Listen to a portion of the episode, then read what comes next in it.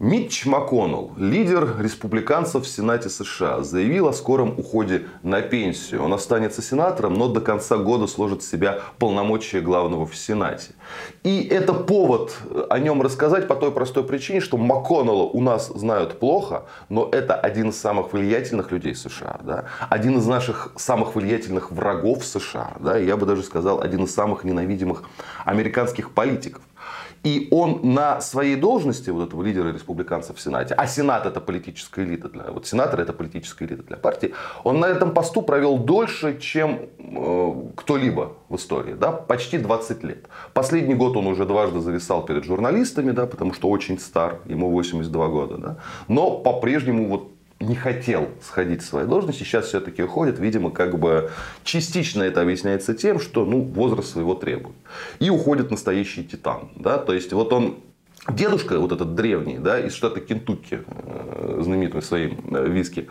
Вот этот вот дедушка, это один из мощнейших аппаратных борцов республиканской партии. Да, вот он похож на черепаху, но он э, э, несет огромную личную ответственность да, за большее число законов, которые либо прошли, либо не прошли, либо были приняты, либо не были приняты в США за последние 20 лет. Да?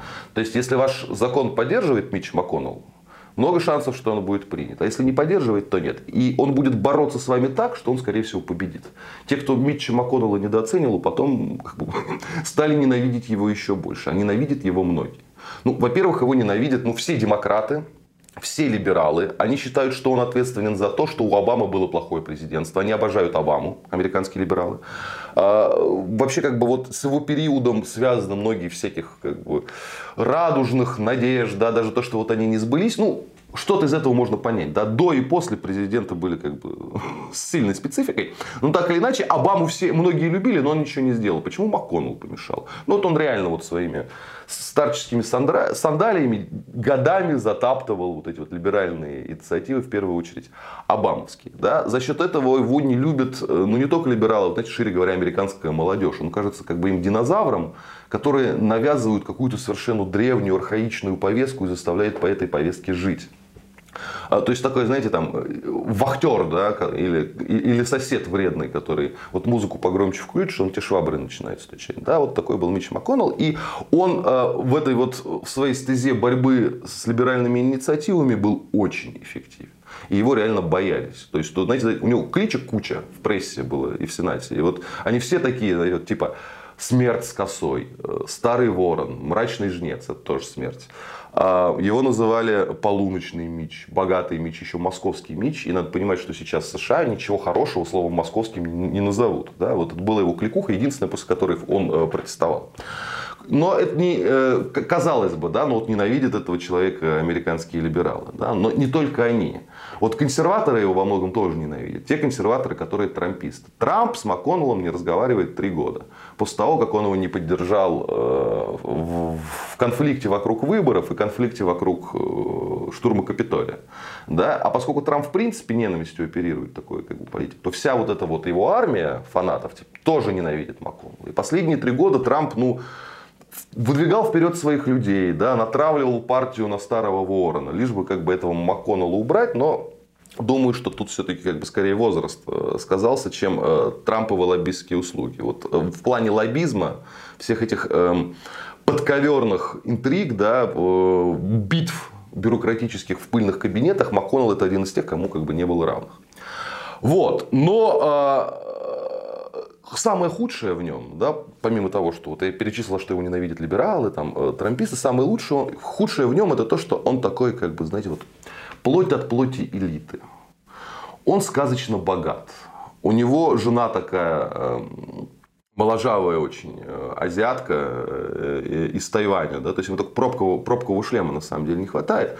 И э, не важно, что вот он консерватор для многих, да, и для трампистов в том числе, по многим там социальным вопросам. Потому что он мог воевать с демократами там по вопросу медицинской страховки должна быть всеобщая или не всеобщая. Там, по вопросам э, гей-браков, там, по вопросам абортов.